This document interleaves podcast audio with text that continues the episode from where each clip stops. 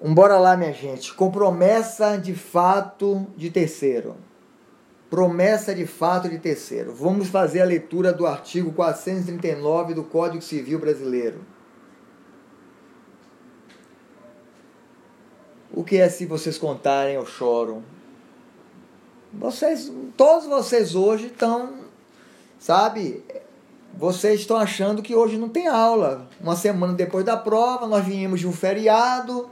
Na próxima semana é outro feriado e vocês estão aí, né, rendendo pouco hoje. Depois vocês, a gente não consegue concluir o nosso programa e o que vocês vão querer outra V3, outra atividade, não vai dar tempo da gente fazer. Tá? Vamos lá, gente.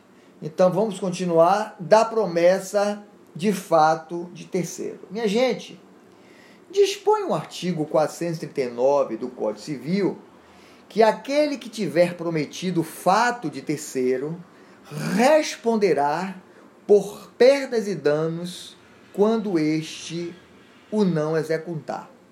O não executar. Então, minha gente, quando a gente vê né, o que é responderá por perdas e danos, né, incidirá em responsabilidade civil. Então, quando este o não executar, o que é que a gente pode compreender por quando este o não executar? O inadimplemento contratual. A promessa de fato de terceiro né, é um contrato a promessa de fato de terceiro trata-se de um denominado contrato por outrem ou promessa de fato de terceiro, em que o único vinculado é o que promete. Então, quem promete assume a obrigação de fazer que, não sendo executa, executada, não sendo adimplida, resolve-se por perdas e danos.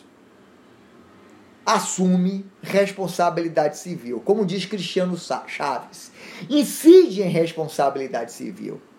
Isto porque ninguém pode vincular terceiro a uma obrigação.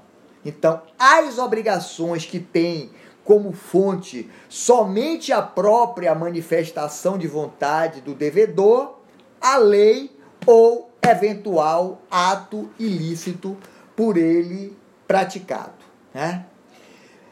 Quem promete a ter, de, de, é, quem, quem, quem, promete fato a, a, a terceiro, né, assemelha-se a um fiador. Então, se alguém, por exemplo, prometer levar, levar, certo, cumprir uma obrigação em favor de alguém, certo? Este que está prometendo, ele está assumindo uma obrigação contratual e se assim não adimplir, se assim não, não fizer, ele vai ter que, independentemente de ainda assumir né, aquilo que contratualmente se obrigou, ele vai, em relação a este inadimplemento contratual, incidirá a responsabilidade civil.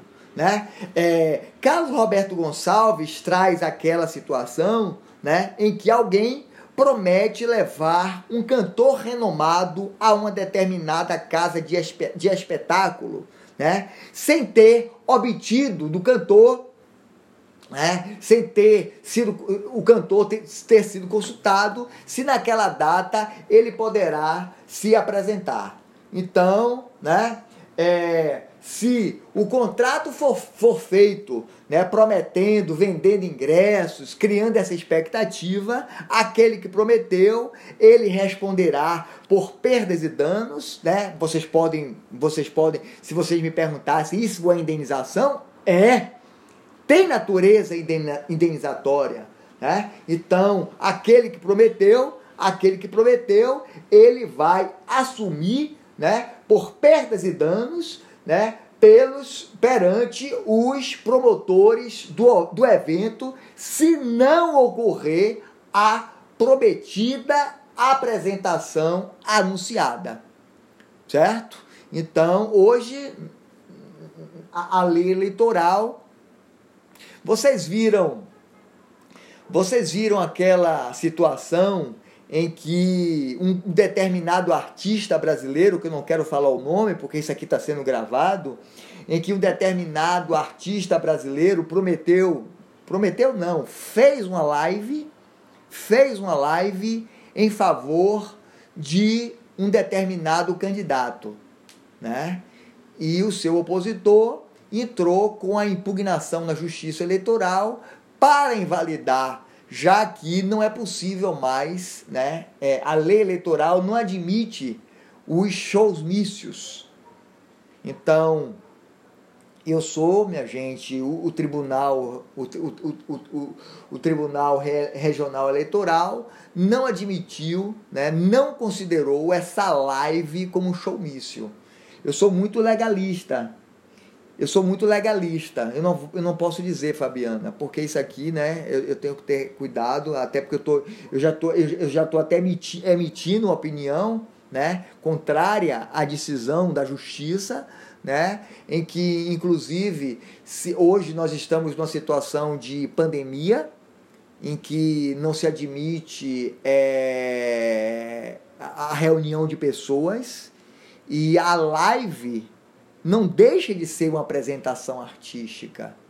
Se a live é feita para angariar fundos para um determinado candidato, obviamente que isso se trata de um showmício. Está, estaria equiparada a um showmício.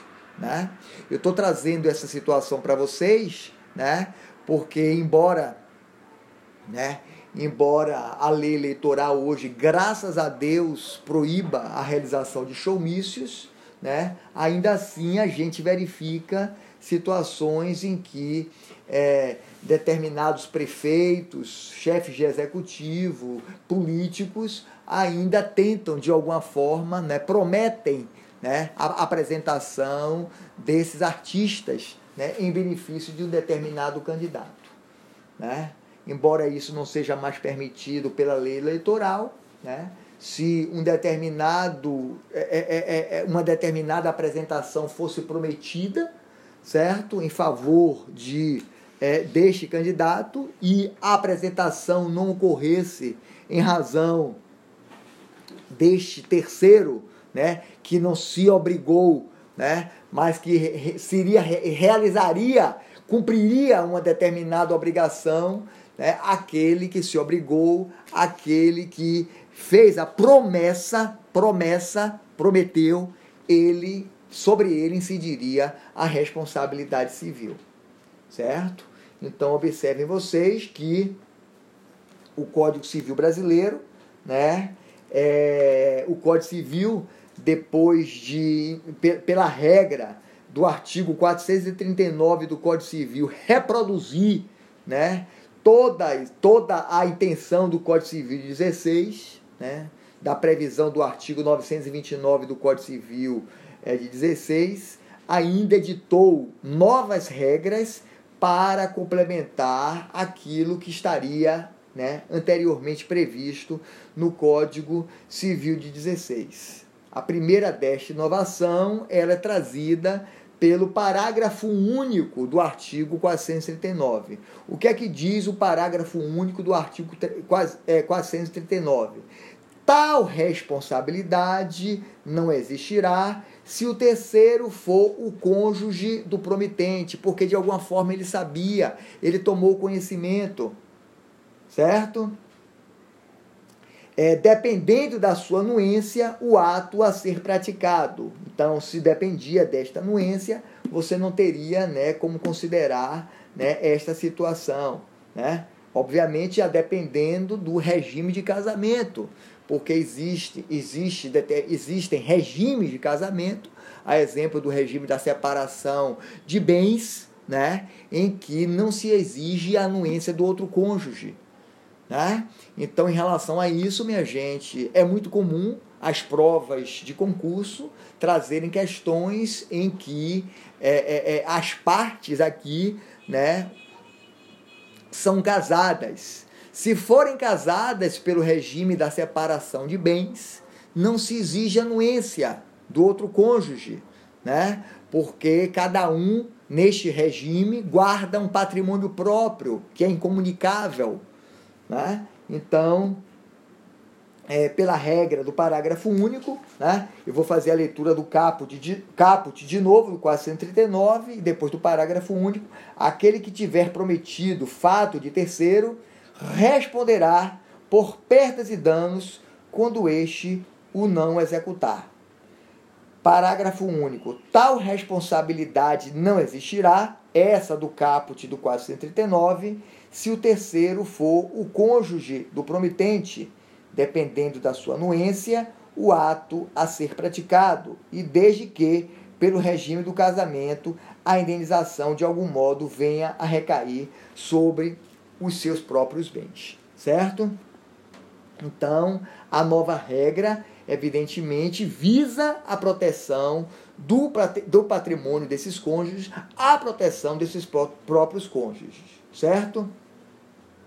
Em razão dessas loucuras, desses compromissos realizados pelo outro cônjuge, certo? Então é importante que vocês verifiquem essa situação de quando a, a, a, a, a, a obrigação é contraída né, com, pa, para que não seja atingido o patrimônio do outro cônjuge, certo? Então a hipótese de o um marido ter prometido obter a anuência da mulher na eu, eu já falei, já trouxe essa situação, essa, essa, esses exemplos para vocês em outras situações, né? A exemplo da fiança, né? Se a o cônjuge ele não anui com a fiança, ele não está obrigado, ele não está obrigado, certo? E consequentemente, se o marido prometeu a anuência da mulher na concessão de uma fiança e esta se recusou a prestá-la, obviamente que ela não pode assumir qualquer obrigação. A recusa sujeitaria nessa situação aquele que prometeu a responder por perdas e danos, né? Então hoje eu há pouco tempo é, há pouco tempo, é, a, a, os contratos eles estão se resguardando de garantias, né? Que quando você é divorciado, quando você é, é, é, é separado, né? Separado judicialmente, você tem que demonstrar o divórcio, a separação, para haja vista que, se você for casado, há de ter necessariamente a anuência do cônjuge a fim de atingir todo o patrimônio da família, a não ser no regime da separação absoluta de bens, em que não se exige anuência do outro cônjuge em, e que em cada porque cada cônjuge preserva e possui um patrimônio próprio, certo? Agora, se o que prometeu for casado e não conseguir a anuência do outro cônjuge, aquele que prometeu assume por perdas e danos. Então, como diz Cristiano Chaves, com muita, muita propriedade, certo? Isso equivale a uma má fé, né? Então, a má fé não deixa de ser uma ter uma carga de ilicitude. Então, equivale a uma ilicitude. E como diz a regra do artigo 186 do Código Civil Brasileiro, né? né?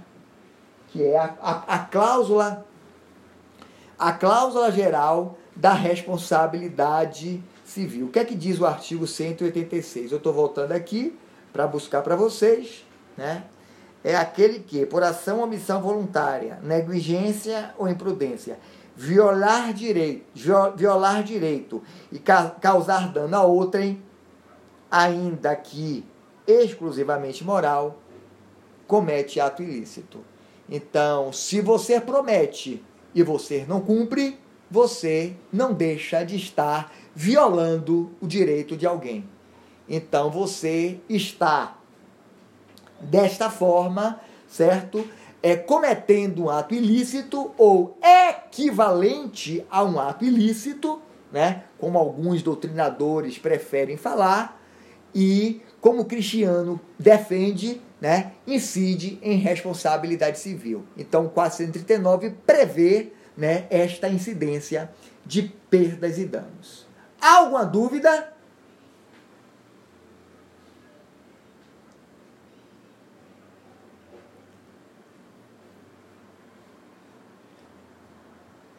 Finalmente, minha gente, finalmente. Peraí, peraí, peraí, que tem alguém fazendo a pergunta. Alguém está fazendo uma pergunta, peraí, deixa eu ler. É, no caso, a fidelidade no casamento serve para isso. Gente, não, gente, não, Rainar. A, a, a, a, a fidelidade. Eu, eu, tô, eu entendi sua pergunta. Né? Eu estou entendendo sua pergunta. Eu não sei se vocês perceberam o que é que Rainar está perguntando. A pergunta dela a pergunta dela tem uma, uma, uma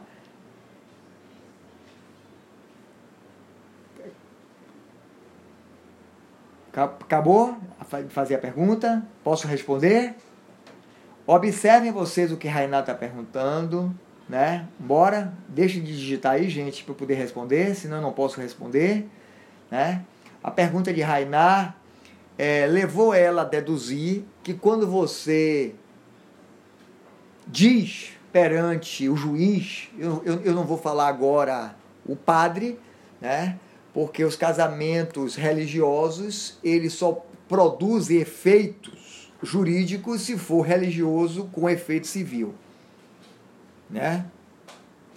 Se for religioso com efeito civil. Então, quando você perante o juiz, você promete ser fiel, né, na saúde e na doença, na saúde e na doença, você está cumprindo uma das previsões da lei, uma, da, uma, uma das previsões do Código Civil Brasileiro de fidelidade recíproca.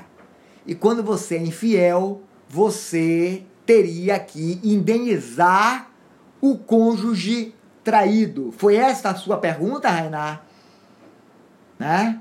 Se foi, Pronto, ela está dizendo que foi, mas você está errada. Você está errada. Né? Então, embora a fidelidade recíproca seja uma das obrigações do matrimônio, a simples infidelidade não gera o dever de indenizar, muito menos caracteriza promessa de fato de terceiro. Até porque quando você está prometendo, você, você está prometendo ser fiel. Você não está prometendo um fato de um terceiro. Você não está prometendo que alguém seja fiel. Certo? Então, somente para você compreender mais ainda, porque eu não gosto de deixar ninguém em dúvida, embora não seja o assunto de nossa aula, a infidelidade só gera responsabilidade civil quando esta situação de infidelidade deixar o, a vítima, o cônjuge vitimado, numa situação de humilhação. Então é quando esta infidelidade gerar uma, uma, um prejuízo, um efetivo prejuízo, um efetivo dano para ele. Eu, quando dou aula de, de, de, de, direito de família, eu gosto de, por exemplo, citar os exemplos de contaminação por doenças venéreas. Né? Que você tomou conhecimento da infidelidade porque você é, foi diagnosticada com HPV. Certo? Então, nessa situação aí tem dano, mas não tem nada a ver com a promessa de você ser fiel, muito, men muito menos com a promessa de fato de terceiro né? A promessa de fato terceiro, alguém está prometendo um fato de um terceiro que não foi consultado. De um terceiro que não foi consultado. E se esse terceiro não cumprir, certo? Não puder cumprir com aquilo que o outro se obrigou, este outro que se obrigou é que, é que terá que assumir a responsabilidade civil. Sobre ele, é, ou para ele, é que incidirá a responsabilidade civil. Certo? Tranquilo? Finalmente, né?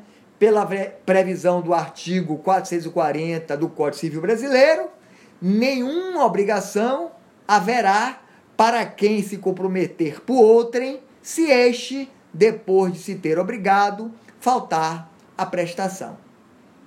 Então, hoje nós estamos trazendo né, diversas situações. Isso é muito bem explicado por Silvio Rodrigues, que mais uma vez eu estou trazendo hoje né, as ponderações por Silvio Rodrigues. A leitura do artigo 440 é uma, uma leitura né, incompreensível, mas Silvio Rodrigues diz que, na verdade, o que o legislador está dizendo aqui é cessa a responsabilidade do promitente, de quem prometeu, de quem prometeu se o terceiro aceitar a obrigação. Óbvio, então, né? Se eu prometi apresentar Ivete Sangalo e quando eu, Ivete, olha, eu me comprometi, eu assinei um contrato em que eu levaria você para fazer uma apresentação sexta-feira na é, é, é, é pizzaria X. E ela, olha, Márcio, eu vou me apresentar eu vou me apresentar em pizzaria nenhuma, né? Um artista renomado como eu vai se apresentar em pizzaria. Eu digo, Ivete, eu assumi aqui, eu contava com sua, com, com, com sua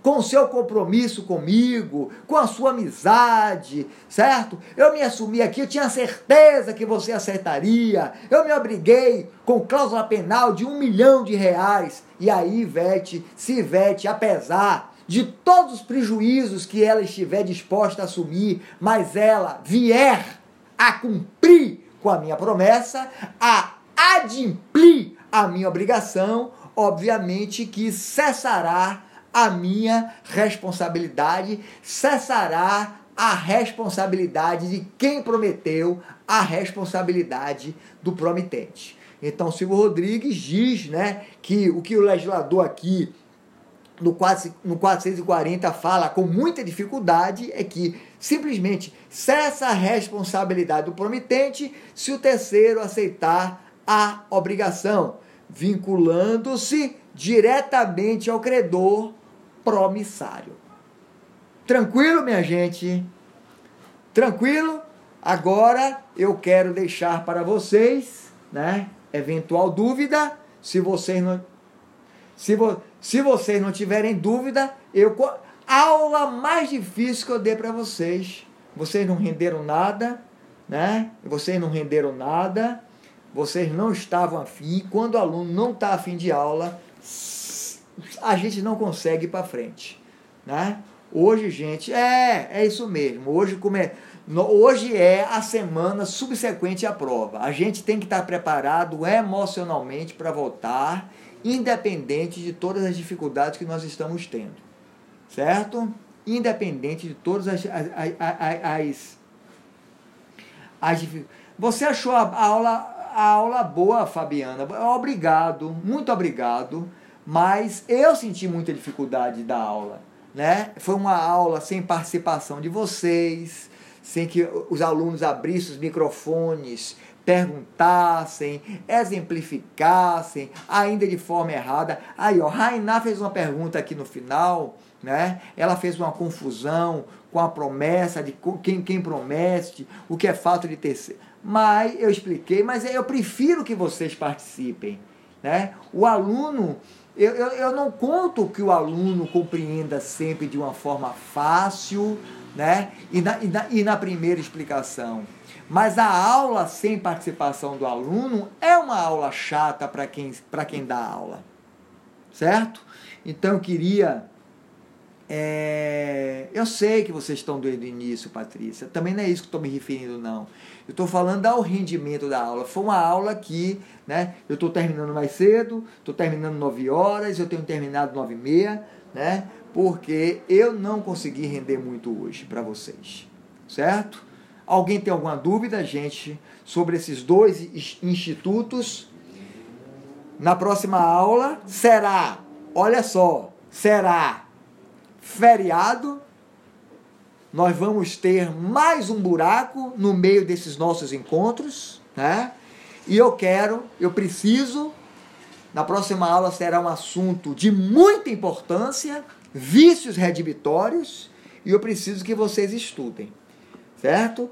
Se vocês não estudarem, eu não vou levar a aula da forma que eu levei hoje, certo? Eu preciso que vocês estudem para que a gente possa compreender melhor. Próxima aula: vícios redibitórios. Isso cai em prova.